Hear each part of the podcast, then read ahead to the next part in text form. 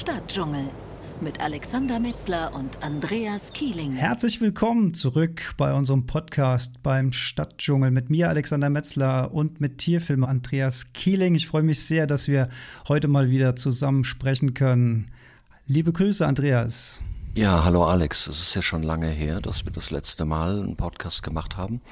Ähm, es gibt auch ähm, Gründe dafür. Wir waren für Terra X äh, mehr oder weniger fast pausenlos in der Welt unterwegs und äh, haben insgesamt äh, drei neue Folgen mehr oder weniger fertiggestellt. Weltweit, aber allerdings auch in Deutschland. Es ist ja auch immer ein deutsches Thema dabei. Manchmal sogar zwei, also pro 45 Minuten, Minuten. Und äh, wer jetzt nicht so ganz auf dem Laufenden ist, also Terra X ist dieses fantastische Sonntagabendprogramm um 19.30 Uhr im ZDF, wo ein ganz breites Spektrum aus Kultur, aus Wissenschaft, aus Natur, aus Astronomie, also bis hin eigentlich in die, in die Physik, ähm, History äh, behandelt wird, Mission X, und so weiter. Das gab's früher alles und ähm, das ist im weitesten Sinne auch so geblieben. Naja, und da waren wir eben auf der Welt unterwegs, also ähm, vor Corona, muss man sagen und ähm, haben in Australien, in Westaustralien gedreht, beziehungsweise in, in Süd, ja eigentlich war es mehr in Südostaustralien, ging es um Koalas. Wir waren im Gorongoro-Krater in Tansania, da wo 1959 der Sohn von Bernhard Jimmick, Michael Jimmick, tödlich verunglückt ist und wo große Teile von Serengeti darf nicht sterben entstanden sind, also als Film. Es war übrigens einer der ganz wenigen Dokumentarfilme, die jemals äh, einen Oscar bekommen haben als deutscher Film. Äh, ich glaube, es war dann 1960 oder 61. Und äh, wir waren in der Südsee auf den Fidschi-Inseln, da ging es um, um Bullhaie, da musste ich ziemlich tief tauchen, um äh, mit diesen riesigen, ja eigentlich sind es ja Knorpelfischen, ähm, Kontakt aufzunehmen hatte lange Dekostops immer beim Auftauchen. War ganz toll, die werden da gefüttert von Einheimischen.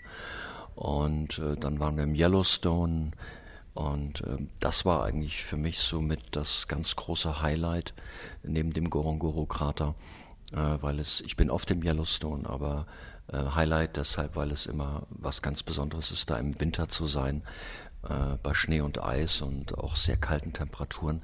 Und da sind wir eigentlich einer Geschichte nachgegangen. Also wie ist der Einfluss äh, der großen Prädatoren, also speziell der Wölfe, auf die Pflanzenfresser, wiederum am Beispiel von Prärie-Bison und Wapiti-Hirsch.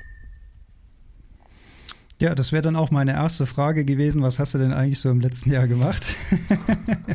also das war, das da war, war der Ab, ja. das war der Abriss und natürlich spannende Themen in Deutschland auch.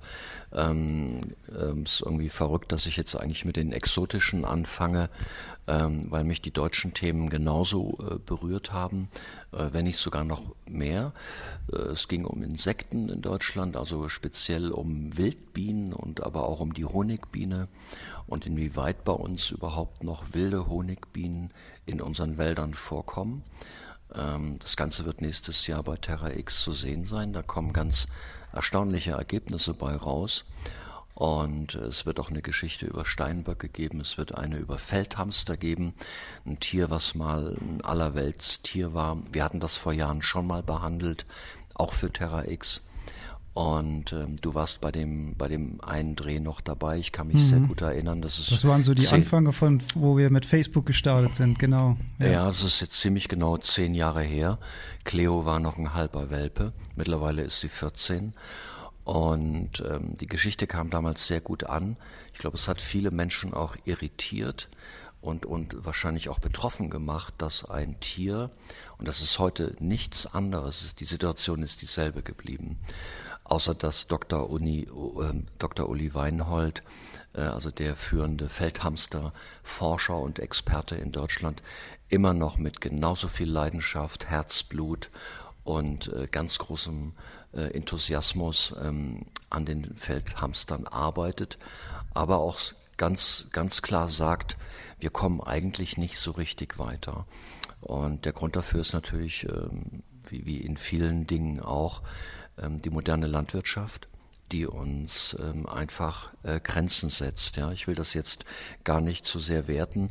Wir machen das, ähm, oder ich sage das ja manchmal auch sehr offen auf meinem Facebook-Account, also auf meinem Kanal in der kleinen Waldschule, nicht immer zur Freude der Landwirte. Äh, das kann ich sogar nachvollziehen. Wir haben selber einen kleinen landwirtschaftlichen Betrieb hier in der Eifel, den wir allerdings anders bewirtschaften. Und ähm, wir haben allerdings auch nicht so fette Gewinne und, und nicht so ähm, großartige, na, ich sage jetzt einfach mal Erträge, ne, wie man das in der Landwirtschaft nennt. Und ähm, ich will das jetzt nicht zu weit ausführen, aber es ist natürlich immer sehr spannend, weil das eine ins andere greift.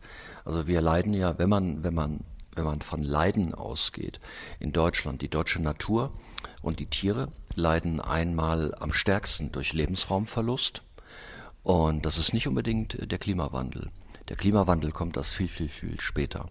Aber es ist der Verlust von Lebensräumen, das ist die Zersiedlung der Landschaft, die auch einer Zerstörung gleichkommt. Und es ist, äh, das ist eigentlich sehr schade. Das ist ähm, eben eben auch die moderne Großflächenlandwirtschaft, die auf Maximalerträge ausgelegt ist, mit großen Maschinen, wo man auch, ich sag mal, keinen Blühstreifen mehr will oder man, man lässt vielleicht irgendwo außenrum so ein bisschen zur Verzierung einstehen. Aber letztendlich ähm, werden diese, diese Felder, diese Produktionsflächen immer größer und das ganz Entscheidende ist, und das ist eigentlich auch das Beschämende, dass, ähm, dass die Artenvielfalt eben durch die Pestizide insgesamt, das weiß auch jeder, ähm, dass die Artenvielfalt extrem beschnitten wird. Und innerhalb der einzelnen Arten kommt es eben auch zu massiven Einbrüchen also der Tiere, speziell bei den Insekten.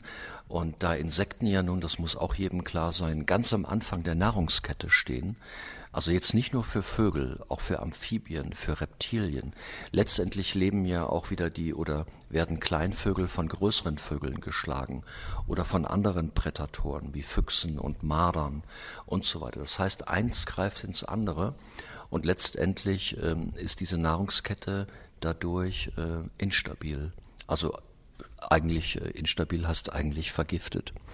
Und ähm, dass wir es noch nicht sind, liegt eigentlich nur daran, dass wir eine sehr robuste Art sind, die äh, eine Menge ab kann. Ähm, sagen wir es einfach mal so. Wir sind genauso robust wie Wildschweine. Ja? Wildschweine sind ja auch nicht kaputt zu kriegen. Im Gegenteil, die werden immer mehr und passen sich sogar sich rasant verändernden Umwelt und, und ja, Umwelt, also Klima und ähm, Lebensbedingungen einfach an.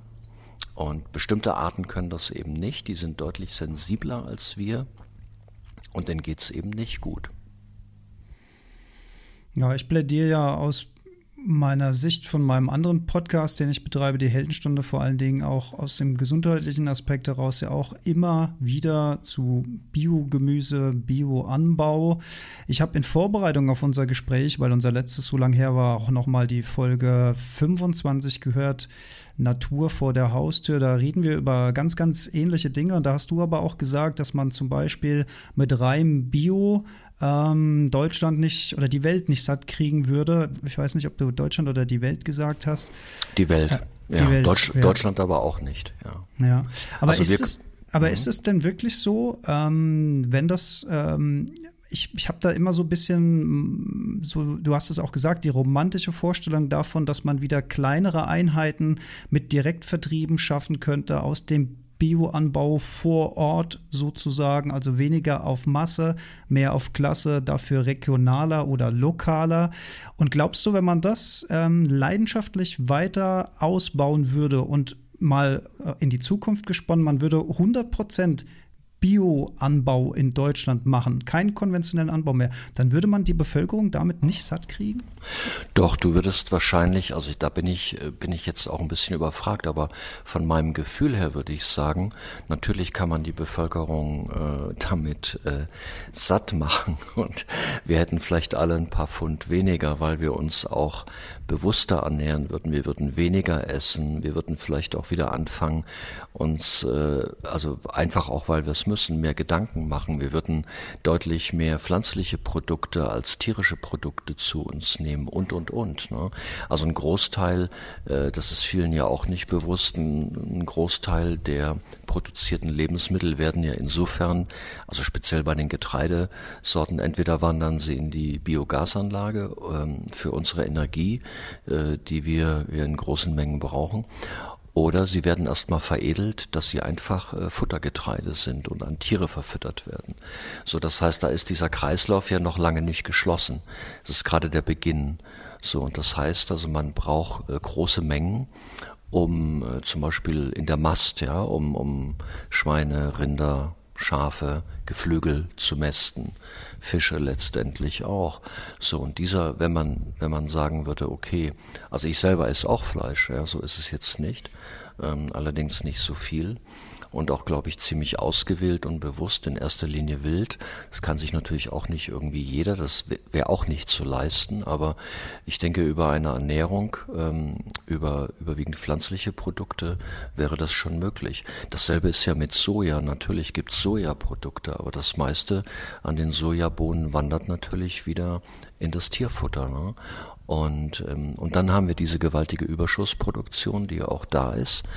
Und ein Großteil davon wird wieder weggeschmissen. Also bis Dinge. Zu einem Drittel, ne? Ja. ja, bis zu einem Drittel. Das muss man sich mal vorstellen. Das ist fast unvorstellbar.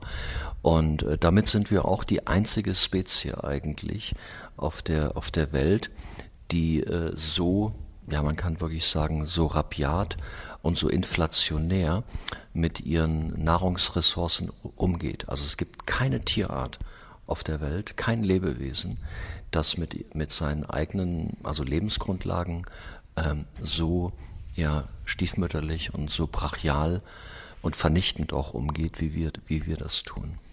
Ja, und eine Antwort hat uns die Natur ja im Jahr 2020 geliefert. Also aus meiner Sicht ist das zumindest so, dass durch Viren, die vermehrt auftreten, durch Zoonosen, also Übertragung von Viren, Tieren auf Menschen oder auch Menschen auf Tiere, dadurch, dass immer weniger Lebensraum gibt. Du hast vorhin von der vom Lebensraumverlust gesprochen, von der Zersiedlung von Landschaft, weltweit natürlich, also dadurch, dass dieser Raum immer enger wird, dadurch, dass der Mensch auch immer weiter in Gebiete vordringt, wo er vorher noch nicht war.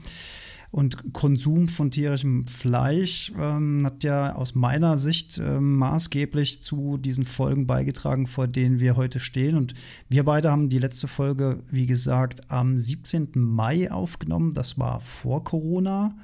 Jetzt sind wir ja in einer ganz anderen Wahrnehmung über ein Jahr später. Da würde mich jetzt auch mal interessieren, wie hat dich denn das Thema jetzt auch ganz praktisch als, als Tierfilmer, wie hat denn das in dein Leben eingegriffen? Also erstmal muss ich sagen, dass es mich wundert, dass es jetzt erst jetzt zu so einer Pandemie kommt. Ähm, die Weltbevölkerung steigt, ähm, sind irgendwie so um die acht Milliarden. Und äh, unser, unser Leben generell hat sich ja auch in den letzten, sagen wir mal, nehmen wir mal nur an 20 Jahren ähm, drastisch geändert. Also auch aus den ich sage jetzt mal sogenannten Schwellenländern sind Industriestaaten zum Teil geworden mit sehr hohen Ansprüchen ans Leben. Das sei denen auch allen gegönnt, ja. Also wir wir Europäer, wir Westeuropäer haben natürlich immer das Problem, dass wir sagen, naja, ähm, also die sollen bitte doch alle möglichst noch ähm, im 18. Jahrhundert verweilen, aber bei uns geht's weiter. Das ist natürlich auch, äh, das ist, ist sehr egoistisch gedacht, ja. Also wer das jetzt annimmt und sagt, natürlich gibt es deutlich mehr Menschen in Asien auch Afrika ist ein Kontinent mit einem enorm hohen Zuwachs. Aber sei es drum, wir sind viele Menschen. Das ist die, der eine Fakt, aber der ganz entscheidende Fakt ist, ähm, dass wir unheimlich mobil geworden sind. Also diese ganzen ähm, Bioinvasoren, nennen wir sie mal so, also Bakterien, ähm, äh, Pilze, ähm, natürlich auch immer wieder Viren und äh, zum Teil auch, auch Kleinst ähm, Parasiten. Die reisen nicht mehr auf einem Schiff um die Welt, ja, also ich rede jetzt nicht vom Segelschiff, ich rede einfach eben meinetwegen ein, ein Handelsschiff. Äh, als ich noch zur See fuhr, ja, meine erste Reise von, von Hamburg nach äh, Westaustralien, die dauerte 28 Tage. Wann war das? War, äh, das war äh, 1900 ich muss hier echt überlegen. Mhm. Äh, äh, 1977 war das. Ne? Da war so, ich zwei und, Jahre äh, alt. Ja, siehst du. ja. Da wärst du noch nicht mal als Leichtmatrose. ähm, na, ich habe, also wer es nicht weiß, ich bin auch gelernter Seemann und die erste große romantische Reise, für mich war sie zutiefst romantisch, dauerte, glaube ich, 28 oder 29 äh, Seetage. Ich will jetzt nicht die ganze Strecke beschreiben, aber nur, wenn man mal, dass man nur mal eine Vorstellung bekommt. Es ging von Hamburg los und äh, in die Nordsee rein. Es ging durch die Biskaya ins Mittelmeer. Straße von Gibraltar durchs Mittelmeer durch, dann kommt man irgendwann nach Alexandria, äh, da fängt der Suezkanal an, glücklicherweise war der wieder offen, das war nach diesem Yom Kippur-Krieg. Und äh, der war nur einseitig bef befahrbar von, von Alexandria runter nach Port Said, dann fuhr man durchs Rote Meer durch, vom Roten Meer in den Golf von Oman, von dem Golf von Oman ähm, Richtung Malediven, äh, eine ganz dicht befahrene Seefahrtsstraße überhaupt, weil der ganze Schiffsverkehr dann nach Asien Asien einmal abbiegt in, in ähm, Ost-Nordost-Richtung und wir schipperten eben weiter nach Australien. Ein Teil ging nach Neuseeland runter und ähm, ja, und irgendwie nach 28 Tagen waren wir da oder 29. Keiner hatte Jetlag, weil nur alle paar Tage die Uhr umgestellt wurde. So. Und ähm, als wir da ankamen an der Pier, das werde ich nie vergessen. Das erste, was da ausgebracht werden musste, es klingt heute ein bisschen, es klingt fast wie äh, zu Kolumbus Zeiten, waren Rattenbleche. Also an den, an den Festmacherleinen von unserem Schiff wurden Rattenbleche angebracht. Das sind große, also Metallbleche, die wurden so über die Festmacherleinen drüber gestülpt, unten auch zugemacht, dass also wenn eine Ratte falls wir welche an Bord hatten, ich glaube, wir hatten keine, äh, an Land wollte, wäre sie sozusagen ins Wasser gefallen und ertrunken. Wer hätte jetzt also nicht über die Festmacherleine ans Land oder auf die Pier äh, nach Australien spazieren können. Und wir wurden untersucht und alle Impfungen mussten richtig sein. Ich will damit aber nur sagen, äh, bestimmte Krankheiten hätte man wahrscheinlich so in der Form gar nicht, also als Erreger, als Krankheit schon, ne, eben der Mensch als Wirt. Aber die Erreger hätte man nicht mitbringen können. Heute fliegst du locker, wenn es drauf ankommt, in zwölf bis 14 Stunden mit einer Zwischenlandung irgendwo in Asien ähm, nach Australien und da ist natürlich die, ich sag mal, die, ja, die Übertragung, also auch von diesen eben äh, Bioinvasoren, äh, eine super schnelle. Und das findet ja auf der ganzen Welt statt. So, und dass das irgendwann mal ähm, eskalieren muss, das ist ganz klar. Und ähm, übrigens diese Erreger, von denen wir heute reden, also Covid und so weiter, das gab's ja schon immer. Das ist jetzt äh, nichts Neues. Also viele Flattertiere zum Beispiel, die haben immer schon damit gelebt, haben allerdings auch starke Resistenzen entwickelt, einfach weil sie dicht gedrängt in Kolonien zusammengelebt haben. Die muss man auch nicht essen, aber ich glaube, das Entscheidende ist nicht, dass sich Menschen in bestimmten Regionen von, ich sag mal, sehr exotischen oder auch äh, zum Teil schlimmen Dingen annähern, sondern das Problem ist eher, wie schnell ähm, die Wege äh, von, von Übertragung möglich sind. Und, und dagegen haben wir, deshalb sitzen wir ja auch alle so gerade so ein bisschen im Lockdown, um genau das eben zu äh, wieder äh, zu unterbinden. Ne? Also die schnellen Übertragungswege. Ich, ich würde gerne, äh, wenn das okay ist, zum Schluss noch ein Beispiel nennen. Ich bin ja oft im Kongo-Becken unterwegs, also meistens in Sachen Gorillas, entweder westliche Flachland-Gorillas oder Berggorillas. Es gibt eine Menge Krankheiten im Kongo-Becken, die sind, ähm, also sagen wir mal, Ebola und ähm, auch HIV, also AIDS kommt ja daher. Nehmen wir mal nur die beiden. Und ähm, die gibt's schon sehr, sehr lange dort. Also das ist jetzt auch nichts Neues. Das ist bei uns irgendwann dann angekommen, also in Nordamerika und Europa. Aber interessanterweise sind eben diese Krankheiten nie, nie aus diesem Gebiet rausgekommen. Und äh, das lag einfach daran, weil der Mensch äh, innerhalb des Kongo-Beckens zwar mobil war, also die endemischen ähm, Menschen, Völker. Und, und wenn man Belgier äh, sich mit irgendwas infiziert hat, dann ist der spätestens auf dem Schiffsweg äh, von, von der Gabunenküste äh, hoch nach Ostende oder Antwerpen äh, gestorben. Und dann haben sie den, glaube ich, auch ziemlich schnell aus den Bots geworfen, dass man da bloß keine Krankheit äh, einschleppt. Ja? Also ich will damit sagen, also diese Form von Übertragung, die hat natürlich auch rasant zugenommen auf der Erde. Und das wird eines der großen Probleme werden. Durch diese Oder ist, Welt, es, ist es schon. Durch diese weltweite Globalisierung und durch ja, dieses absolut. äh, maßlose Reisen.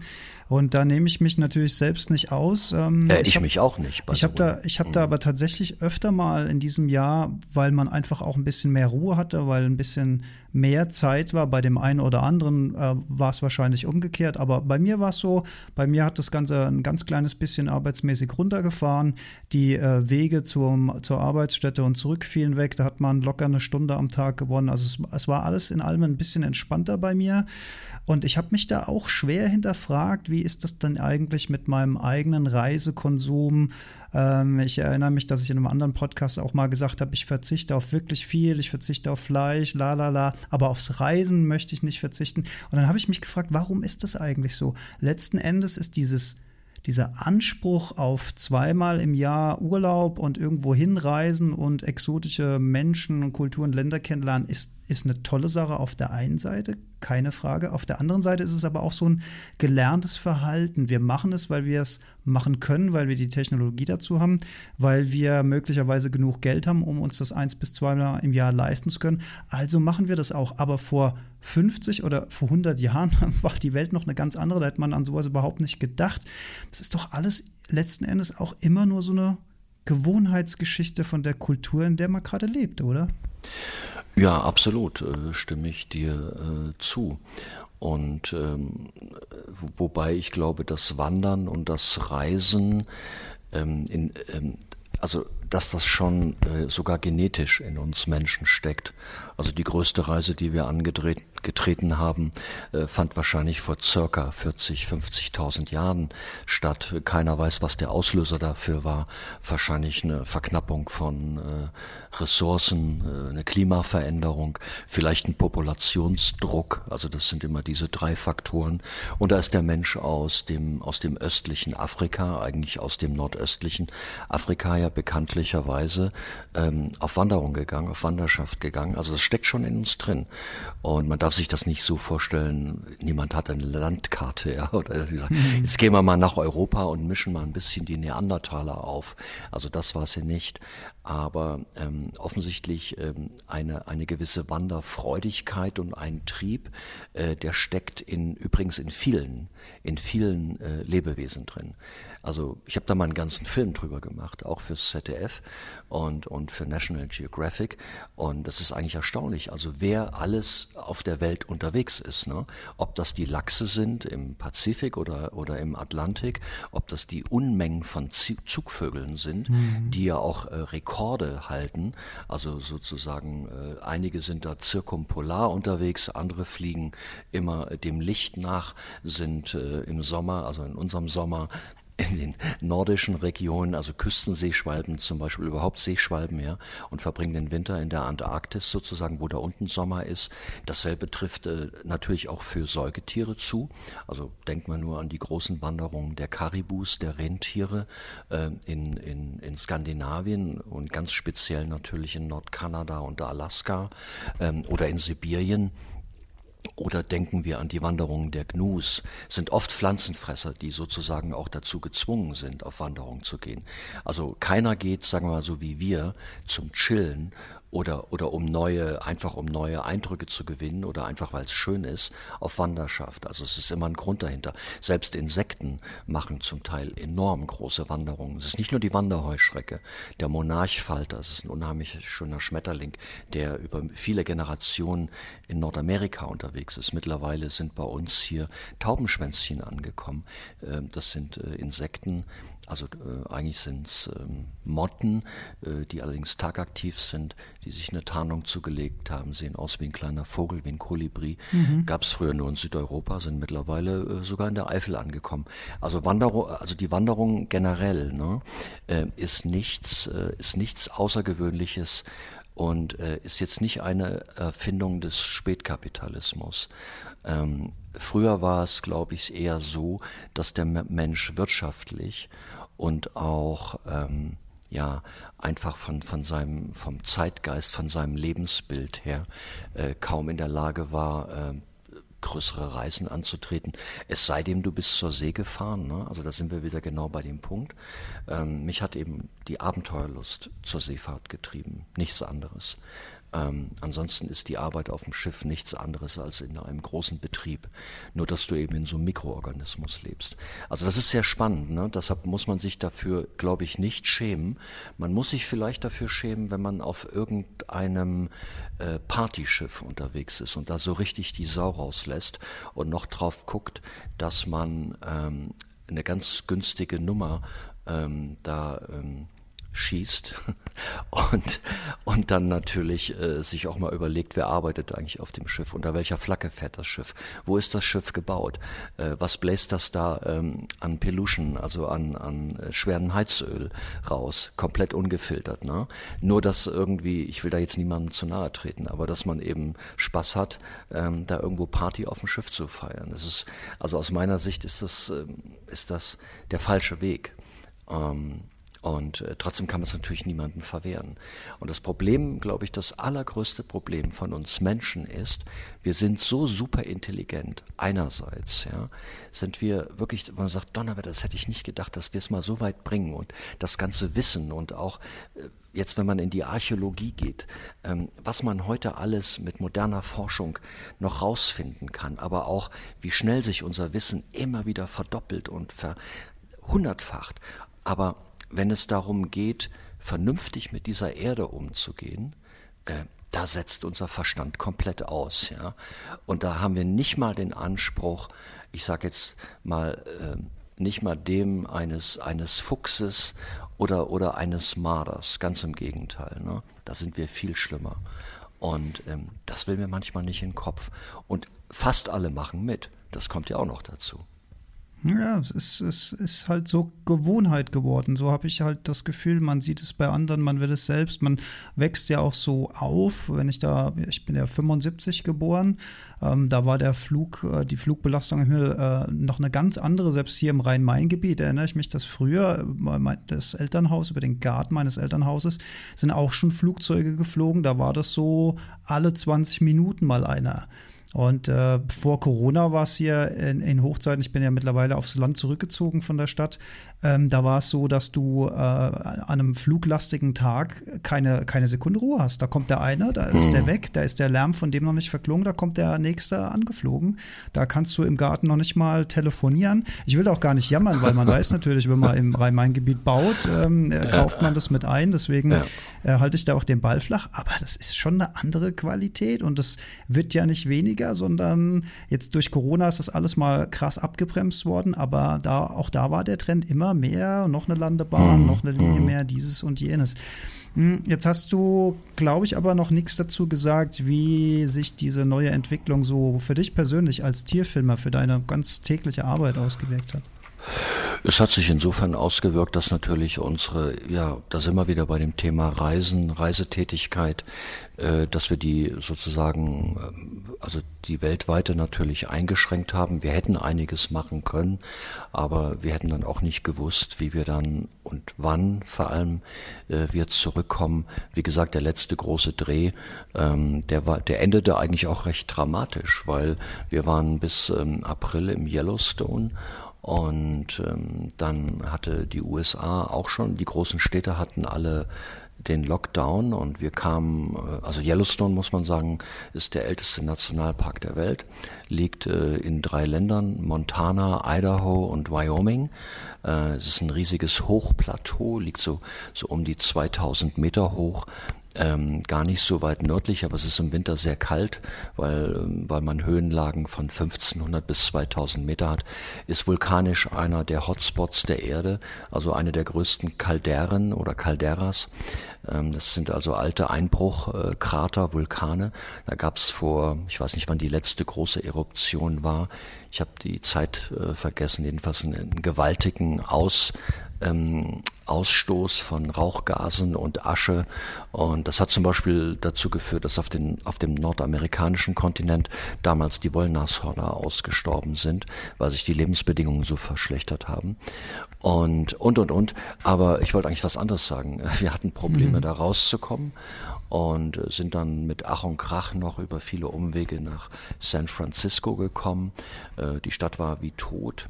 Also die Supermärkte hatten natürlich noch auf, aber selbst die Fastfood-Restaurants ähm, ähm, und so weiter waren alle zu, was ja für Amerikaner eine Katastrophe ist. Und äh, aber das, das äh, Verrückteste war eigentlich, irgendwann gab es dann so einen Sammelflug äh, nach Frankfurt, glücklicherweise. Und da waren ich sag mal Chinesen drin, Japaner, äh, Russen, Holländer, Engländer, ein paar Deutsche und äh, man ging eigentlich vom Check-in-Schalter, ging man direkt zum Flieger durch. Es gab keine Immigration mehr. Gut, die Fluggesellschaft wird das dann später geregelt haben und wird irgendwie der Immigration mitgeteilt äh, haben. Also die, die und die haben jetzt das Land offiziell verlassen. Aber es war, es, es war echt gespenstisch. Und äh, man ging direkt zum Flugzeug und äh, wurde nichts kontrolliert, also nirgendwo wurde jetzt ein Pass oder so verlangt oder vorgezeigt. Ne? Man hatte halt sein Flugticket und dann ging der Flug ab. Äh, Sicherheitsabstand zu meinem Nachbarn, äh, der war ziemlich korpulent, würde ich sagen, waren so knappe 15 Zentimeter. Ähm, das Flugzeug war überfüllt. Und ähm, äh, soviel ich weiß, hatte aber irgendwie keiner was mit, äh, mit Covid-19 zu tun. Ja, und seitdem machen wir halt Filme äh, oder äh, ja, Filme oder einen großen Film in Deutschland. Ich hatte dann im Frühjahr äh, für Terra X Facebook mehrere Folgen gemacht über einen Gebirgsbach, äh, der hier direkt bei unserem Haus vorbei fließt. Das war sehr, auch sehr erfolgreich. Ja, und dann haben wir noch eine weitere deutsche Folge eben hier jetzt für äh, Terra X. Ähm, äh, am Start, also sind die am, am Film und es war nicht immer ganz einfach in Deutschland. Äh, mein Jahr war auch nicht unbedingt ruhiger. Mm, ganz im Gegenteil. Also ich merkte einfach, ähm, also wie gesagt, wir haben noch einen kleinen landwirtschaftlichen Betrieb und ähm, dann die, äh, der Film in Deutschland und, und die ganzen anderen Baustellen. Also da kam so einiges zusammen. Und äh, ja, wir, wir waren eigentlich ganz gut dabei. Ja, und wir haben ja schon in anderen Folgen auch festgestellt, dass das Interesse an der Natur vor der Haustür nach wie vor ungebremst groß ist. Und natürlich durch solche Filme trägst du dazu bei. Und vielleicht trägt es ja aber auch dazu bei, dass viele Menschen auch für sich die Natur vor der Haustür wiederentdecken und eher lokal vor die Tür gehen, als jetzt so oft eine exotische Reise irgendwo ähm, in ferne Länder machen zu müssen, was natürlich auch so ein bisschen dem Klimawandel und der CO2-Belastung entgegenkommen würde.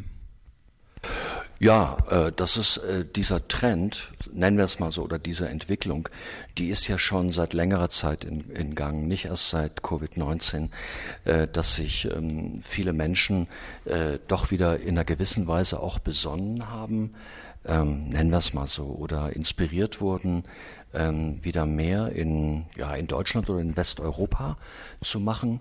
Ähm, das ist ja auch, also selbst wenn du mich als äh, Natur- und Tierfilmer fragst oder als Tierfilmer, ähm, ähm, Europa ist so spannend, auch was Themen angeht, ähm, auch, auch Themen, die man durchaus auf so äh, High-End-Sendeplätze bringen kann wie Terra X.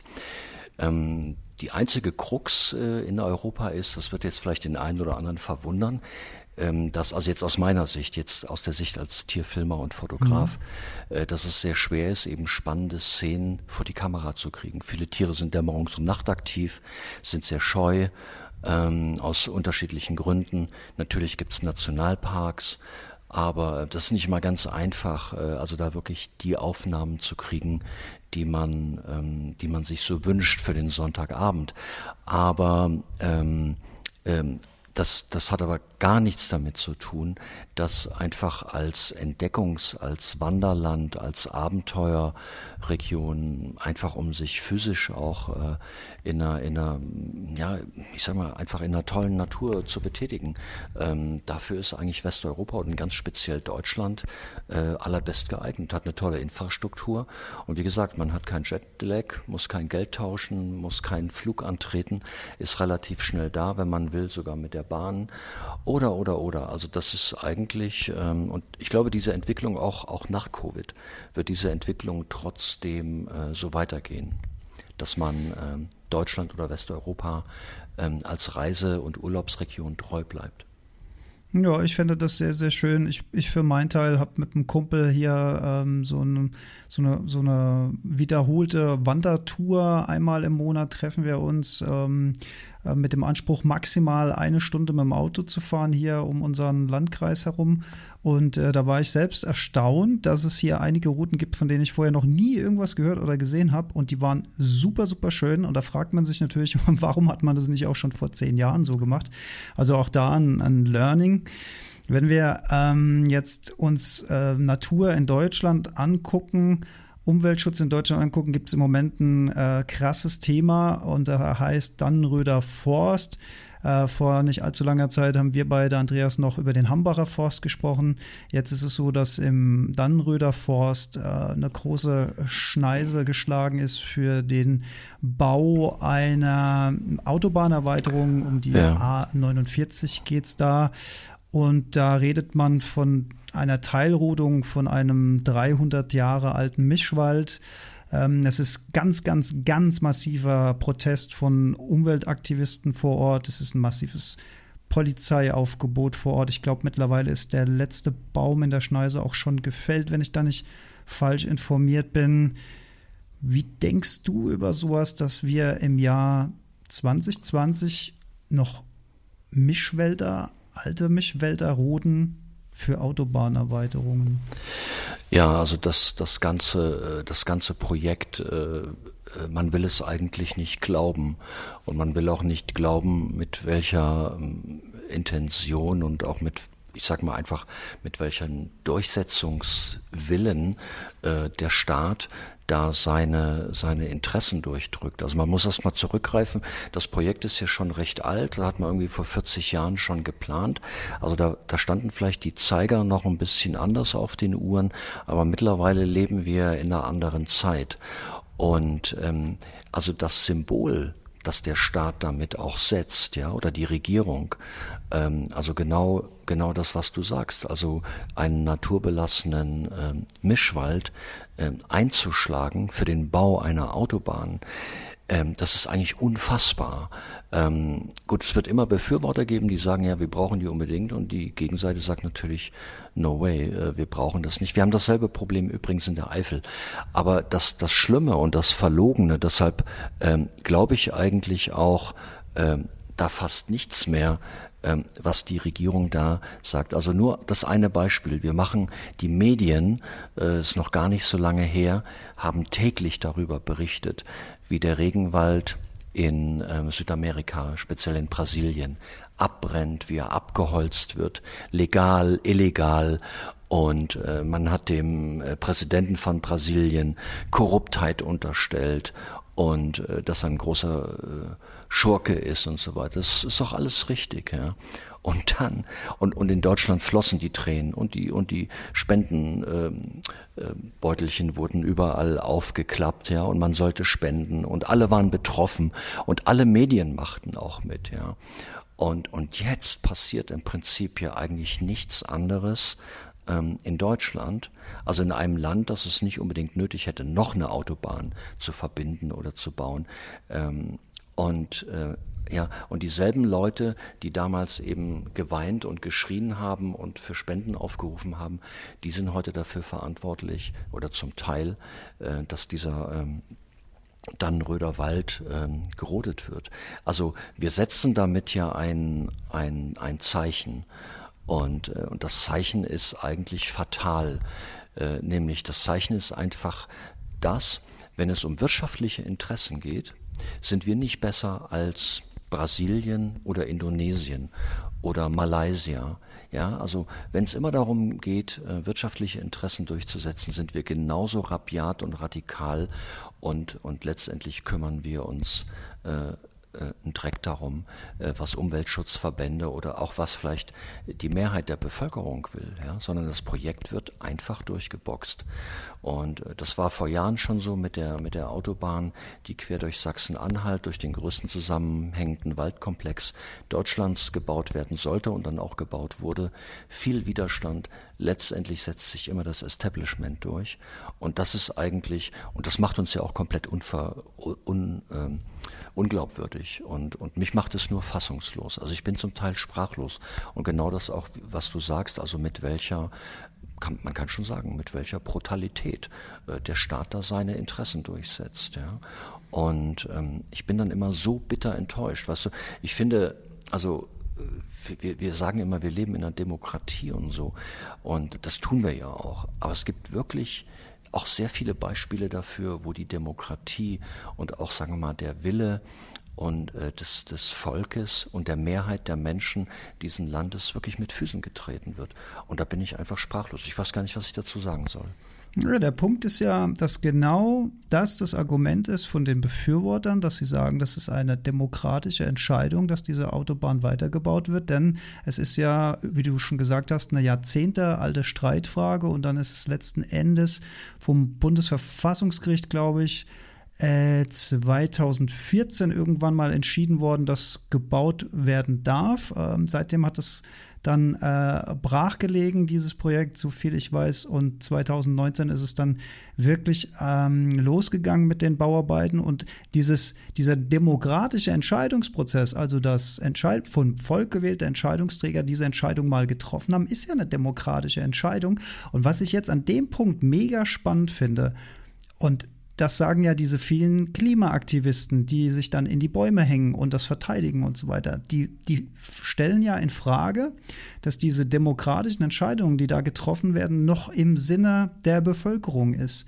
In dem Lebensraum, in dem Naturraum, in dem unsere Mitwelt durch solche Entscheidungen vernichtet werden. Und das ist eine Frage, ich weiß gar nicht, wie ich, da, wie, wie ich das, was ich dazu sagen soll. Das ist auch so eine Zerreißfrage in mir selbst, weil auf der einen Seite glaube ich tatsächlich, dass die Demokratie das am wenigsten schlechte System ist, also jedenfalls von denen, die ich so kenne, ähm, was man als, als, als Menschheit, als Gemeinschaft aufbauen kann. Auf der anderen Seite habe ich aber auch ganz oft das Gefühl, dass hier eben nicht im Sinne des Volkes entschieden wird, obwohl es die gewählten Vertreter des Volkes sind darf man dann als Aktivist gegen dieses System protestieren und wie weit darf man gehen mit dem Protest? Ist da auch Gewalt eine Option und, und, und? Also da hängen ja so viele auch fast schon philosophische Fragen dran.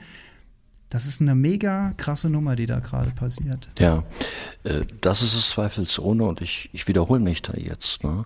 Ähm, wenn es, wenn wir von einer Außenbetrachtung ähm, ausgehen, und das tun wir ja oft, wir werden von vielen Ländern, werden wir schon beobachtet, dass man sagt, es ist eine der führenden Industrienationen, wie, äh, wie funktioniert bei denen die Demokratie, wie funktioniert denen ihr Sozialwesen, Gesundheitssystem, wie funktioniert bei denen der Naturschutz. Und da gibt es, also ich sage es nochmal, da gibt es ja auch sehr viele positive Ansätze und auch viele Erfolge, so ist es nicht. Aber wenn es dann eben um solche ja, ich sag mal, es sind ja schon fast Vorzeigeprojekte geht, ähm, da kann ich nichts Demokratisches mehr erkennen. Und ich glaube, weißt du, ob, oberste Richter, die da sitzen und die dann praktisch letztendlich ähm, irgendwelche Gutachten prüfen, ähm, das, das sind Menschen, die eben auch sehr konservativ eingestellt sind und die sich letztendlich immer auf die Seite des Establishments äh, ja, irgendwie äh, schlagen. Da bin ich mir ziemlich sicher. Äh, Mag es Ausnahmen geben. Ja, aber, Hamburger Forst war ja auch ja, zum Beispiel. Eben, ne? ja. ja. und, und das sind, und das sind eben so, nochmal, das ist das eine. Und das andere ist eben, ähm, äh, dass, dass die Glaubwürdigkeit äh, durch solche, durch solche Aktionen, nennen wir es mal so, ähm, eines, eines Landes äh, in Sachen Naturschutz ähm, komplett verloren geht, ja, wenn man sowas, wenn man sowas durchzieht. Und äh, wie weit man da jetzt natürlich als Umweltschützer gehen darf, also will ich jetzt keine Empfehlung aussprechen. Ja, das äh, ich ich, habe ich habe eine ich habe eine riesen einen riesen Respekt und eine riesen Achtung vor den Menschen, die sich da so vehement äh, auch mit dem Einsatz ähm, ihrer eigenen Gesundheit ähm, da ins ähm, dafür einsetzen. Aber weißt du, ich habe mir auch in den letzten Tagen mal so ein paar Medienberichte dazu angesehen und da ist es eigentlich schon erschreckend. Ähm, da kommen diese Umweltschützer nur ganz oder Aktivisten äh, nur ganz kurz zu Wort. Da wird der, der, der Baubetreiber immer wieder gezeigt und genannt. Da werden sehr viele Polizisten ähm, interviewt, wie schwer sie es doch haben und wie sie hier leiden und, und ihren Dienst. Aber wir machen das ja nur nach Forsch. Und, und da merkst du ganz klar, also da wird ja auch eine Meinung äh, im Prinzip äh, gezeigt und auch irgendwo äh, verfälscht. Und, ähm, und das Schlimme ist eben, ich, ich glaube, letztendlich tut sich auch der Staat damit keinen Gefallen, weil wir sind ja eigentlich auf einem ganz guten Weg, dass wir das Umwelt, äh, Umweltbewusstsein insgesamt schärfen.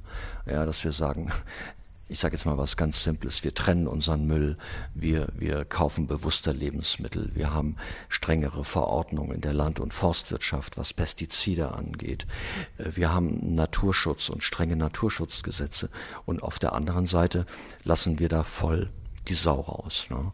Und mhm. das zerstört wieder ganz viel, auch, auch im Umwelt- Bewusstsein der Menschen dieses Landes, ja. Also was, was sollen denn junge Menschen, die man, die man vielleicht noch ähm, auf den richtigen wo man noch dabei ist, sie auf den richtigen Pfad zu bringen. Was sollen die denn von sowas denken? Auf der einen Seite sagen wir, schmeiß deinen Müll nicht aus dem, aus dem Auto, ja, also dein, dein Fastfood-Müll äh, vom letzten Essen.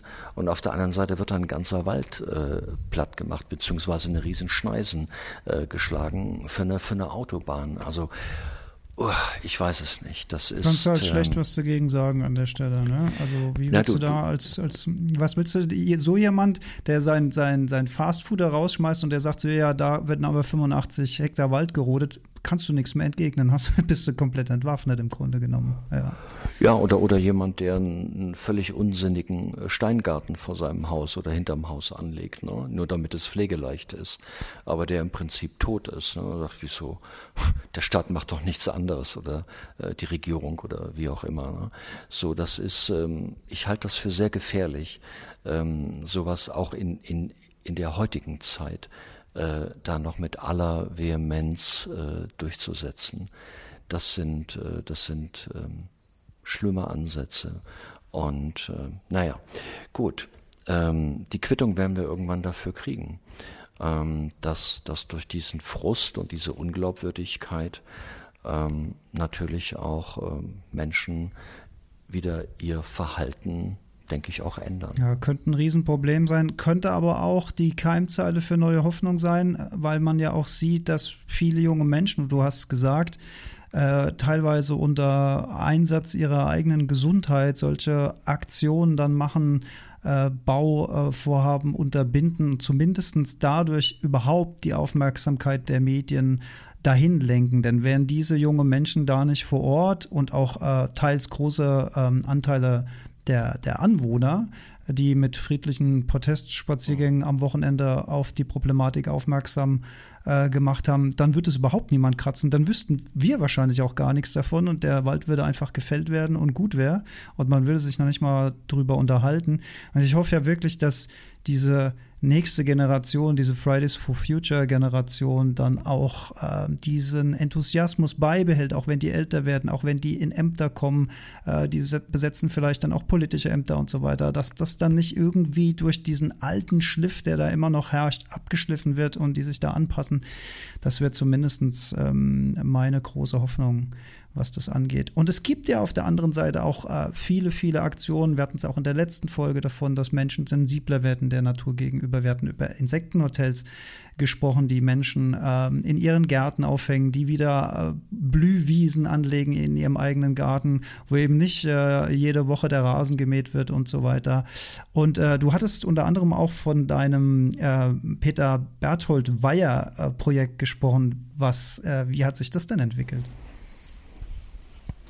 Das hat sich erstaunlich äh, gut entwickelt. Also meine Partnerin äh, Lea und ich, äh, wir haben äh, diese, diese Fläche vor ähm, anderthalb Jahren gekauft und das ist ein alter Weiher und ein alter Teich und wir sind den halt am Renaturieren. Das heißt, da mussten auch erstmal zum Beispiel Fische raus aus dem Gewässer, die äh, sehr räuberisch unterwegs sind, also eben Regenbogenforellen waren da noch drin, ja, die da eigentlich auch nicht reingehören und, und Bachforellen.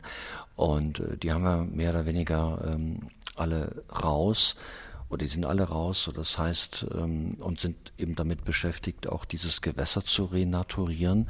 Und in kürzester Zeit, das ist aber typisch für Gewässer, das kennt jeder von seinem schon kleinen Gartenteich, wenn man da nicht nur Keukarpfen drin hat, ähm, dass sich da relativ schnell eben ähm, Insekten einstellen. Also das sind oft sind das Libellen, das sind hm, Kolbenwasserkäfer, Gelbrandkäfer. Dann kommen die ersten Amphibien, dann kommen natürlich auch bestimmte Vögel nach. Das geht sehr schnell und diese Idee, äh, äh, die äh, Professor Berthold da hat, dass er sagt, also jedem kleinen Dorf, jeder Gemeinde ähm, sein, ja eigentlich sein Biotop. Das ist natürlich ein sehr schöner Gedanke. Damit kann man eine Vernetzung schaffen. Das ist die eine Seite, ne? Und es ähm, es schärft und fördert natürlich auch das Umweltbewusstsein der Menschen. Auf der anderen Seite muss man natürlich auch sagen, dass wir auch große Schutzgebiete brauchen, also große Schutzgebiete, die wirklich schützen. Und ähm, das Kleine ist auch wichtig, aber es muss natürlich auch großflächige Gebiete geben, die es in Deutschland auch gibt. Und das sieht man ja auch an einigen Zeigertierarten, dass die in größerer Zahl wieder äh, bei uns leben. Und das hat hat zum Teil auch noch andere Gründe. Das ist nicht nur die Renaturierung äh, von Lebensräumen, das hat auch äh, leider äh, mit, einer, mit dem Wandel in der Landwirtschaft manchmal zu tun. Also gerade wenn es um körnerfressende Arten geht und und und. Also es ist ein großes komplexes Thema. Aber bei uns hat das äh, hat das super gut funktioniert. Auch deutlich mehr Insekten. Ähm, das hat auch mit Bepflanzungen natürlich zu tun und und und, dass man Sachen einfach stehen lässt, dass man natürlich keine ähm, Insektizide oder dergleichen einsetzt. Das ist selbstverständlich. Und ähm, das Schöne ist, deshalb kann ich das eigentlich auch nur jedem raten, dass man da in sehr kurzer Zeit ähm, Erfolge sieht. Bis dahin, dass abends über der Wasserfläche äh, oder über die Wasseroberfläche Fledermäuse jagen und äh, Insekten fangen. Also das heißt, während ja, also wir erleben das gerade, wir haben hier auch mehrere große Grünlandflächen äh, gekauft und oder langfristig gepachtet, äh, Lea und ich, die sind wir auch am Natu äh, Renaturieren. Das dauert deutlich länger, bis man da Erfolge sieht. Dieses Jahr war ein tolles Jahr zum Beispiel für Heuschrecken und viele andere Insekten. Das hat natürlich auch insektenfressende Vögel nachgezogen. Aber ein Gewässer ist nochmal was anderes. Also da sind die Erfolge sehr schnell erkennbar und das macht einen natürlich irgendwo auch glücklich und äh, motiviert einen. Gut, jetzt hat mehr. nicht jeder so viel Land zur Verfügung, dass er solche größeren Projekte angehen kann. Äh, Gut, aber ich sage ja auch, der, es kann durchaus der Gartenteich äh, im, im kleinen, äh, ich sag mal 700 Quadratmeter großen Grundstück sein oder äh, wo Und noch da das wollte Haus ich nämlich gerade darauf ja. zu sprechen kommen. Mit der Idee lieb, ja. ich, äh, lieb liebäugle ich nämlich seit einiger Zeit, das könnte das nächste Gartenprojekt von mir werden, ein kleiner naturnaher Teich. Ähm, würdest du durchaus sagen, ist, ist eine schöne Idee für Insekten und Vögel? Ja, für alles. Es ist einfach eine tolle Idee, ähm, auch in urbanen Gebieten, um auch einfach mal zu sehen, was ist da möglich, wer kommt da, wer ist vielleicht noch da und lebt im Verborgenen oder wer erkennt das auch ziemlich schnell und äh, nimmt die Sache an. Also in erster Linie, ich sag's nochmal, werden es natürlich Insekten sein, äh, Libellen ganz speziell, was ja einfach toll ist. Ne? Libellen übrigens sind sehr robust äh, als Insekten. Ähm, Gattung. Und, äh, da, und außerdem sind sie bildhübsch, äh, sind relativ schnell da auch. Und dasselbe könnte theoretisch auch mit Amphibien passieren, mit, mit bestimmten Vogelarten auch. Gut, Fische, das ist eher so eine Sache, die werden dann eingeschleppt. Ähm, also eingeschleppt heißt äh, mittransportiert der Laich über Wasservögel. Das dürfte eher nicht der Fall sein. Kann man ja auch besetzen. Also ähm, einfach, wenn man da eine Idee entwickelt und ein Gefühl hat und man hat da Lust zu, sollte man es ausprobieren.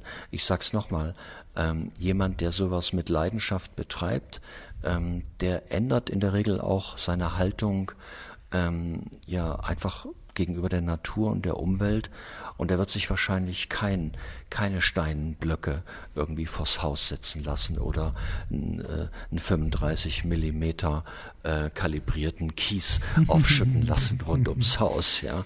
So und sagt er, ja, sieht doch toll aus, alles schön sauber, ne? Und Unkraut kommt da auch nicht hoch, weil drunter ist ja eine Folie. Ja. Oh, wirk.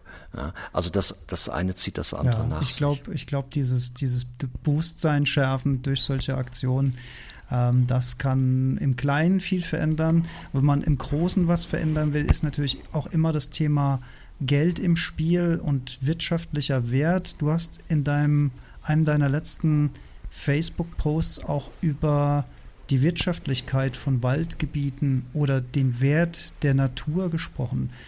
Wie kann man sich denn sowas vorstellen? Vielleicht auch mal am Beispiel, über was wir jetzt schon gesprochen haben, an so einer Rodung von so einem Dannröder Forst. Was bedeutet das denn in Geld, wenn man so viele Bäume fällt? Da entsteht doch auch ein wirtschaftlicher Schaden oder sehe ich das irgendwie falsch? Na gut, der, der, der wirtschaftliche Schaden ist natürlich im Vergleich äh, zu dem ökologischen Schaden ähm, ist der ähm, ist der Peanuts, ja. Ähm, in dem, also wir wir sind ja nun äh, auch eine recht bevölkerungsreiche Nation und äh, mit viel Industrie vor allem und äh, wir brauchen auch unsere Wälder, gerade Mischwälder. Ähm, die sind Feuchtigkeitsspeicher, äh, die sind Sauerstoffproduzent, die verarbeiten CO2, äh, die haben sogar eine kühlende Wirkung ähm, im Sommer, dass sie so, so wie so eine Art Klimaanlage arbeiten, dadurch, dass sie eben Feuchtigkeit abgeben und damit die Luft abkühlen und, und, und. Äh, außerdem beherbergen sie viele andere Lebensgemeinschaften, das darf man auch nicht vergessen. Und wenn man jetzt natürlich dann von, von einem wirtschaftlichen Wert spricht, dann ist der eigentlich von Wäldern, der rein wirtschaftliche Wert ist eigentlich erschreckend niedrig. Deshalb würde ich in heutiger Zeit immer, äh, das war früher eben nicht so, ähm, natürlich den ökologischen Wert eines Waldes, äh, den kann man eigentlich gar nicht in Zahlen äh, ähm, fassen.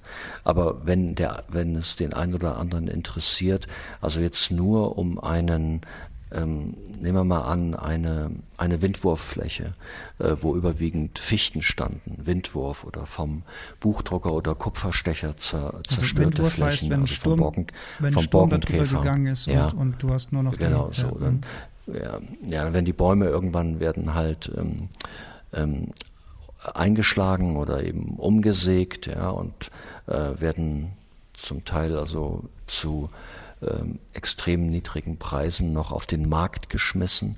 So, dann muss das Ganze ja irgendwann mal wieder aufgeforstet werden, um, also wie man das in Deutschland nennt. Es gibt immer zwei Möglichkeiten. Man lässt es so wachsen, wie es ist ist auch keine schlechte Möglichkeit. Da kommen die klassischen Pionierbäume äh, oder Pflanzen. Bleiben wir mal bei den Bäumen. Zuerst äh, klassische Pionierbäume wäre die Weide, die Birke, die Eberesche und ähm, ja schwarze Erle unter Umständen noch. Das kommt immer auf die Standorte dran. Das sind meistens an, das sind meistens Bäume, die äh, sehr leichte Samen haben und äh, wo die Samen dann vom Wind dorthin verweht Pionierbaum werden. heißt, der, der wächst da dann als erstes. Der wächst als erstes da und er wächst vor allem ohne jeglichem Zutun des Menschen. Ja, so. Und das sind aber alles keine Wirtschaftsholzarten. Ja. Und wenn man jetzt darauf äh, aus will, dass man sagt, okay, man macht einen klimastabilen Wald, also schaut ein bisschen in die Zukunft, ähm, es wird wahrscheinlich wärmer werden, es wird also noch wärmer werden, es wird noch trockener werden. So, welche Bäume kommen da überhaupt in Frage? Und äh, das ist natürlich auch wieder standortbedingt. Das wäre jetzt schon wieder ein eigener Podcast, aber da kommt, da gibt es so vier, fünf klassische ähm, äh, Bäume. Das ist interessanterweise ist das die die Esskastanie, also die Marone. Ähm, das sind Haselnuss, also der der große äh, der äh, Walnuss. Ähm, das sind auch zum Teil Haselnüsse, aber die entwickeln ja keine richtigen großen Bäume. Das ist die Wildkirsche, das ist der Bergahorn, das ist die Weißtanne als Tiefwurzler. Also die Fichte ist ja eher ein, ein Flachwurzler, Weißtanne ist ein Tiefwurzler, kann auch besser mit Trockenheit umgehen. Also das sind so diese Arten. Und wenn man da nur einen Hektar nimmt, um den sozusagen wieder aufzuforsten, so wie man das immer noch nennt, also zu bepflanzen, dann ist man bei einem Hektar, ein Hektar hat 100 mal 100 Meter, ist man ganz locker so bei um die 40.000 ähm, Euro. Also das hört sich jetzt äh, viel an, äh, ist es auch, weil ähm, diese, diese Aufforstungen oder Anpflanzungen müssen ja auch gepflegt werden die ersten Jahre. Ne? Also man muss dann zum Beispiel äh, die Brombeere und die Himbeere muss regelmäßig also abgehackt werden. Es muss in der Regel ein Wildschutzzaun drum. Deshalb sagen ja auch einige äh, Ökologen, so lass es doch wie im Nationalpark ne, werden, also wo, sie, wo man die Natur äh, sich komplett selber überlässt. Und, und dann schauen wir mal nach 100 Jahren, was, was da draus da? geworden ja. ist. Und, und der Wald sieht natürlich ganz anders aus. Wir haben in der Eifel hier solche Flächen, ähm, die wir so äh, komplett äh, sich selber überlassen, die sind nicht hübsch. Und da will auch keiner durchgehen. Da kommst du auch nicht durch. Also so dicht stehen da die jungen Bäume. In erster Linie sind das Birken und einige Weidenarten, ja. Und hin und wieder ist natürlich auch mal eine Fichte dabei, ganz klar. Ähm, das ist auch, äh, das ist ein Wald, der eine ganz eigene ähm, eine ganz eigene Dynamik hat und der auch natürlich einen ganz eigenen Lebensraum Ich will da ganz bildet. kurz mal eingrätschen, weil wenn ich so an meine Wanderungen mhm. denke, dann sind genau die Abschnitte, wo der Wald in Anführungszeichen in Unordnung ist. Also alte Bäume liegen um, dürfen verrotten. Ähm, es herrscht so, ein, so eine gewisse unnatür äh, natürliche Unordnung, nenne ich das mal, äh, finde ich persönlich viel, mhm. viel schöner, als wenn ich da durch so einen Zuchtwald durchlaufe. Also ich glaube, ähm, das liegt im Auge des Betrachters und ich glaube, dass äh, man auch eher das Gefühl einer Wildnis wieder hat, wenn man genau durch solche Wälder durchlaufen würde, oder sehe ich das falsch? Nee, das ist absolut richtig. Bloß du redest jetzt von Wäldern, die ungefähr 150 bis 250 mhm. Jahre alt sind, also so, sozusagen naturbelassene oder fast urweltartige äh, Wälder. Ein sehr schönes Beispiel dafür ist der Hainich, der Nationalpark Hainich in Thüringen. Da kann man das sehr schön sehen, wie solche Wälder aussehen, solche Urwälder. Oder Nationalpark Bayerischer Wald hat auch so Flächen, die äh, diesen sehr urwaldartigen Charakter haben. Das sieht toll aus, aber das sind alte Wälder. Ich rede jetzt von Flächen, wo es, äh, ich sag hm. mal, vor 20 Jahren einen schweren Sturm gab oder wie gesagt eine forstliche Kalamität durch Insekten oder es hat gebrannt oder oder und die sich dann wieder jetzt gerade, ne, also sozusagen mhm. neu ähm, neu entwickeln diese Wälder und äh, wie gesagt, da stehen da stehen die Bäume so bürstendicht nebeneinander. Äh, also in erster Linie, ich sag's nochmal, Birke ist da so ein typischer Pionierbaum, bestimmte Weidenarten, äh, Ebereschen auch und eben Erlen, da kommst du nicht durch. Da kommst du nicht durch. Du sagst, was ist denn hier los? Ne? Äh, Gibt es hier keinen Förster, der den Wald mal so ein bisschen so ein paar Schneisen schlagen kann? Ja. Naja, das ist sozusagen die erste, die erste Wuchsform eines Urwaldes. Und dann über die vielen, also bei Wald muss man eben viel langfristiger denken. Deshalb ist es ja auch so fatal, dass sowas wie eben äh, der Dannenröder Wald, ähm, ein alter Wald, da einfach platt gemacht wird. Und ähm, äh, äh, bei Waldprozessen äh, muss man eben sehr, sehr langfristig denken. Es sei denn, man pflanzt Fichte an, da kann man ein bisschen kurzfristiger ähm, denken oder Pappeln. Mhm. Die wachsen schnell, schneller wirtschaftlicher Ertrag, ja. Ja, also der Wert der Natur nennen wir diese Folge, glaube ich. Ne? Aber ähm, du hast ja jetzt mal eine konkrete Zahl genannt für ein Hektar und was man da aber wahrscheinlich auch einpreisen muss, und das weiß ich nicht, mm, inwiefern das getan wird, ist, ist natürlich, wenn wir über CO2-Reduktion sprechen und über Klimaschutz und so weiter. Also diese also theoretisch müsste es ja Maßnahmen geben, die den CO, die CO2-Reduktion dieses Force, der gerade gefällt wurde, wieder ausgleicht, weil sonst hat man ja wieder ein Stück Negativbilanz. Und um äh, so etwas zu schaffen, wie auch immer, muss ja auch wieder Geld ausgegeben werden. Also wenn ich da mal dran denke, äh, vor Corona, als ich noch gereist bin, habe ich äh, freiwillig immer zu jedem Flugticket diesen dieses CO2-Zertifikat gekauft. Ja, da kommt dann am Jahresende schon ein bisschen mhm. was zusammen. Da staunt man nicht schlecht. Und wenn ich das jetzt mal hochrechne ähm, auf, auf so ein Waldstück und jeder Baum, der fällt, ist ja weniger CO2, was gebunden wird. Wird sowas eigentlich da auch eingepreist in so Überlegungen? Äh, ja klar, also wir hatten uns sogar schon mal drüber unterhalten. Ich habe es immer so als Unwort äh, des Jahres bezeichnet. Äh, der Staat oder die Regierung nennt das äh, mhm. Ausgleichsflächen. Äh, eine Ausgleichsfläche in Deutschland bedeutet, du zerstörst irgendwo Natur, äh, mutwillig, ja, um noch ein Industriegebiet, um noch eine Autobahn, um noch eine Eigenheimsiedlung dahin zu setzen. Also zerstörst du Natur komplett, machst sie komplett platt und dann sagt eben der Gesetzgeber, aber dafür muss irgendwo anders ähm, Natur äh, renaturiert werden.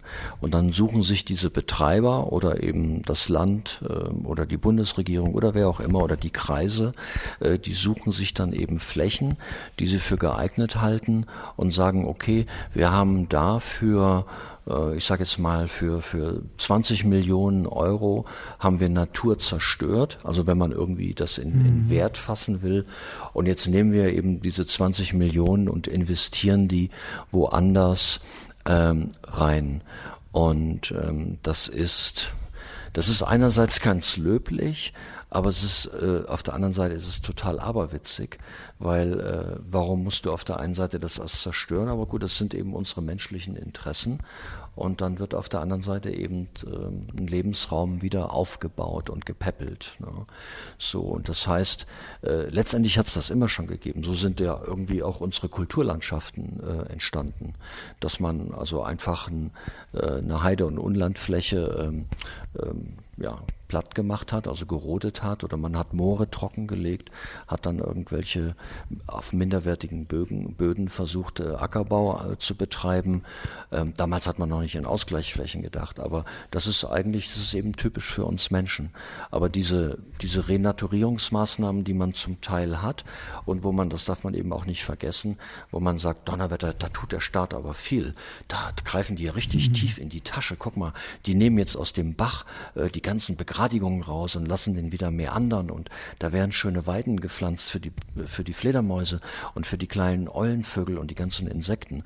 Oft finden diese Maßnahmen nur statt oder das Geld ist nur deshalb da, weil irgendwo 10, 20 Kilometer entfernt ähm, Natur dafür komplett. Ähm, ja, gibt es ja auch bei uns am Rhein viel.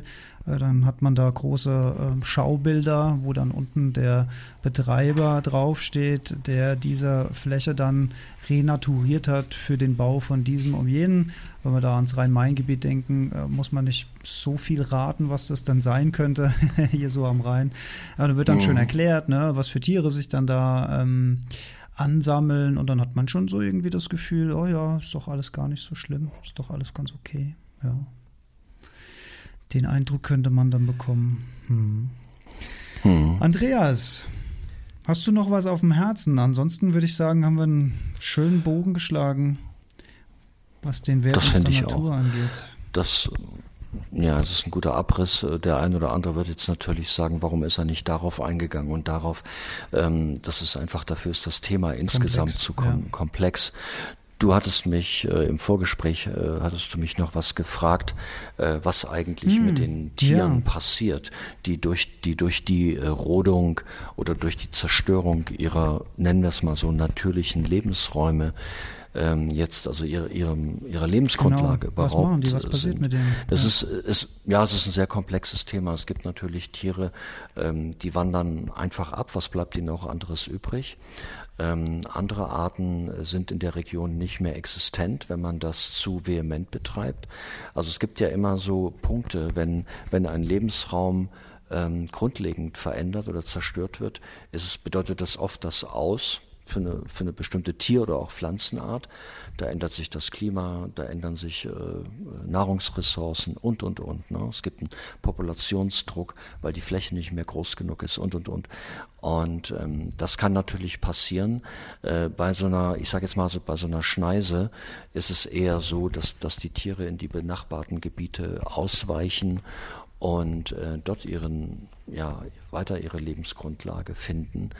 Ähm, Im äh, Dannenröder Wald ist es jetzt auch nicht so, dass da Tiere leben, die, ich sag mal, einen halben Kilometer weiter nicht leben könnten in den angrenzenden Wäldern. Ähm, Tiere sind oft ähm, also verblüffend und erstaunlich anpassungsfähig, was, was Veränderungen angeht. Wenn natürlich so ein ganzer Lebensraum einfach verschwindet, dann wird es natürlich. Ich hätte jetzt eng, vielleicht auch ne? gedacht, dass dann und, Reviere äh, auch schon besetzt ja. sind und man muss sich ja dann neue Reviere erschließen, wenn man aus dem raus will, aber das ist nicht so. Ja, aber aber das das doch, aber das ja. findet ja ständig, das findet ja ständig äh, statt im Tierreich. Das ist ja ein Teil der Evolution, dass wenn man äh, wenn man fit ist und ist im besten Alter, dass man da dominiert, dass man da eines der besten Reviere hat, also Brutmöglichkeiten und Nistmöglichkeiten oder eben auch Baue oder oder Futtergrundlagen in in Form von guter Esung, also Nahrung und, und wenn es mit einem zu Ende geht, dann muss man das eben verlassen. Äh, da sind auch Tier- und Pflanzengemeinschaften untereinander sehr gnadenlos. Also da stimme ich zum Beispiel, ähm, ich sag mal so Leuten wie, wie Peter ähm, äh, Wohlleben nicht zu, der sagt, alles ist miteinander vernetzt, alle sprechen miteinander irgendwie, also äh, sinnbildlich, ja, und alle ähm, über ähm, unterstützen sich untereinander. Wenn du einen Wald beobachtest, ist es ein ständiger Kampf, einmal um Licht, um Wasser und um Nährstoffe. Und wer da der schnellste und der cleverste und der beste ist, der macht das Rennen und sonst gar nichts. So, das heißt, manche äh, jung, junge Bäume, äh, die, die führen da eben auch äh, wenn es sein muss, 70, 80, 100 Jahre, ähm, ein Kümmerwachstum im Schatten der Großen. Und vielleicht haben sie dann irgendwann mal die Chance, vielleicht auch nicht mehr, dann auch noch ein großer Baum zu werden. Wenn die biologische Uhr abgelaufen ist, ist sie abgelaufen. Und äh, das, das ist nicht so romantisch, äh, wie wir uns das oft vorstellen. Also so diese romantischen Attribute, die wir zum Teil von der Natur haben, dass da alle sehr behutsam und, und sehr fair miteinander umgehen, ja, und harmonisch. Ähm, das wünschen wir uns, weil wir es mit der Natur nicht sind. Ja, dann denken wir, dann wird es da wenigstens die Natur untereinander sein. Es ist im Prinzip dasselbe Hauen und Stechen äh, wie, wie in einer großen Firma ja. auch. Ja. Also im Prinzip kann, im Prinzip kann man es sogar miteinander vergleichen. Ja, also ja, das mh, mm, nehme ich tatsächlich ein bisschen anders wahr. Ich finde auch diesen Aspekt, den der Herr Wohleben ähm, mit der Kommunikation der Bäume untereinander mal so schön aufgezeigt hat, also dass sich Bäume auch gegenseitig warnen ähm, bei Insektenbefall oder sowas, äh, dass die übers Wurzelwerk miteinander verbunden sind und sowas, so eine große Einheit bilden. Das fand ich schon einen, einen tollen Aspekt, ähm, weil als Mensch nimmt man ja so einen Baum auch immer nur sehr separat wahr. Also man sieht den Stamm, man sieht die Blätter äh, und die Zweige und so weiter, aber man sieht ja das Ganze, was hinten dran steht, also dieses ganze Wurzelwerk oder auch die Luft, die, die ausgetauscht wird und so weiter. Ähm, also das ist schon sehr, sehr, sehr, sehr viel komplexer, als man das, wenn man jetzt einfach nur einen Baum sieht und sieht, oh, Baum. naja, das ist ja wohl klar, sicher. Ja, ja, dir ist es klar, aber vielen, vielen Menschen ist es nicht klar. Also von daher finde ich, finde ich die Botschaft, ähm, finde ich schon ganz schön. Und was bei der Rodung vielleicht noch dazu kommt, also du sagst, ähm, Klar, die, die wandern dann einfach nach links und rechts ab, aber das Fällen der Bäume ist ja eine Sache. Dass danach eine Autobahn da durchgeht, bedeutet ja aber auch, dass dann da äh, Ziehwege und sowas, also von äh, Revier A ins Revier B äh, zu wechseln und sowas, fällt ja auch flach, wenn da eine Autobahn durchgeht, plus der Lärm, plus die Abgasbelastung und so weiter. Also, das ist schon, schon ein krasser äh, Eingriff einen Wald. Also, nicht, dass wir uns jetzt falsch verstehen. Also selbstverständlich ist das ein krasser Eingriff. Wir unterhalten uns ja seit einer halben Stunde darüber. Ja. Ne? Und ähm, ich wollte damit auch nur sagen, dass die, ähm, dass die Natur und speziell die Tierwelt da oft ähm, deutlich ähm, flexibler drauf reagiert, als wir Menschen ähm, uns das vorstellen können. Ja? Mhm. Ähm, und äh, also was die Anpassungsfähigkeit angeht. Aber nochmal, äh, und das ist ja auch dann auch oft ein Grund, warum solche Projekte letztendlich dann doch verhindert werden, wenn da hochsensible Arten vorkommen, ähm, dann, ähm, dann ist das Ganze eben nicht möglich, dann sterben diese Arten weg. Aber äh, da fange ich jetzt an, mich zu wiederholen. Mhm. Und ähm, äh, vielleicht brauchen wir auch diese Naturromantik. Also ich persönlich glaube es fast, dass wir sie brauchen, weil, ähm, weil es uns beseelt, weil es uns gut tut, ja, weil wir das Gefühl haben, in einer anderen Welt zu sein. Also ich bin jetzt nicht nur, nur Pragmatiker, aber bei mir ist es eben so, ich bin sehr viel draußen. Ich beobachte die Natur, ich mache mir meine Gedanken darüber. Ich sehe äh, drastische Veränderungen in den letzten ja, sagen wir mal, 40 Jahren, wo ich einen ziemlich geschärften Blick auf ganz viele Regionen der Erde habe und auch ganz speziell ähm, in Deutschland. Und da sind wir wieder beim, ja, bei, bei so einem Tier, also wie eben Fledermäuse oder bestimmten Insektenarten. Oder nimm, nimm nur einfach eben diesen Feldhamster und sagt, der ist nicht tot zu kriegen. Den, das ist, war ja mal der erklärte Volksschädling Nummer eins in der Landwirtschaft weil er sehr viel Getreide gefressen hat. Und heute äh, wird, wird jedes Tier äh, für mehrere tausend Euro im Prinzip, wenn man es rechnen würde, gepäppelt und ausgesetzt. Äh, ansonsten wäre er schon in Deutschland ausgestorben. Ne? Also, ausgestorben also, also ja. so schnell kann es eben mit Veränderung gehen. Und äh, das ist ganz klar. Die, die Rodung eines, eines Waldes, das ist ja in der Tat nur die eine Sache. Und aber dann die, die drastische Veränderung, die dann einsetzt. Gut, die Betreiber werden jetzt sagen, also selbstverständlich sind da drei Wildbrücken gebaut, wo die Tiere dann drüber ziehen können. Also man kennt das ja. Es gibt ja schon einige in Deutschland, aber da sind wir wieder genau bei dem Punkt, was ich sage, ähm, das Unwort äh, Ausgleichsfläche. Ne? Man mhm. zerstört, auf der anderen Seite macht man für viel Geld dann irgendwelche Schutzmaßnahmen, die man hätte eigentlich bleiben lassen können. Andreas, vielen lieben Dank für deine Zeit. Vielen lieben Dank an unsere Hörerinnen und Hörer, dass ihr uns zugehört habt. Und ja, wir wollen am Stadtdschungel an unserem Podcast äh, äh festhalten, lieber Andreas, auch wenn immer mal wieder große Zeitflächen dazwischen sind. Aber vielleicht schaffen wir es für 2021 da auch eine gewisse Regelmäßigkeit wieder reinzubringen und vielleicht auch mal wieder eine Folge aus einem fernen Land zu machen. Insofern die Reisesituation das zulässt, würde mich natürlich auch sehr, sehr freuen. Vielen Dank an dich.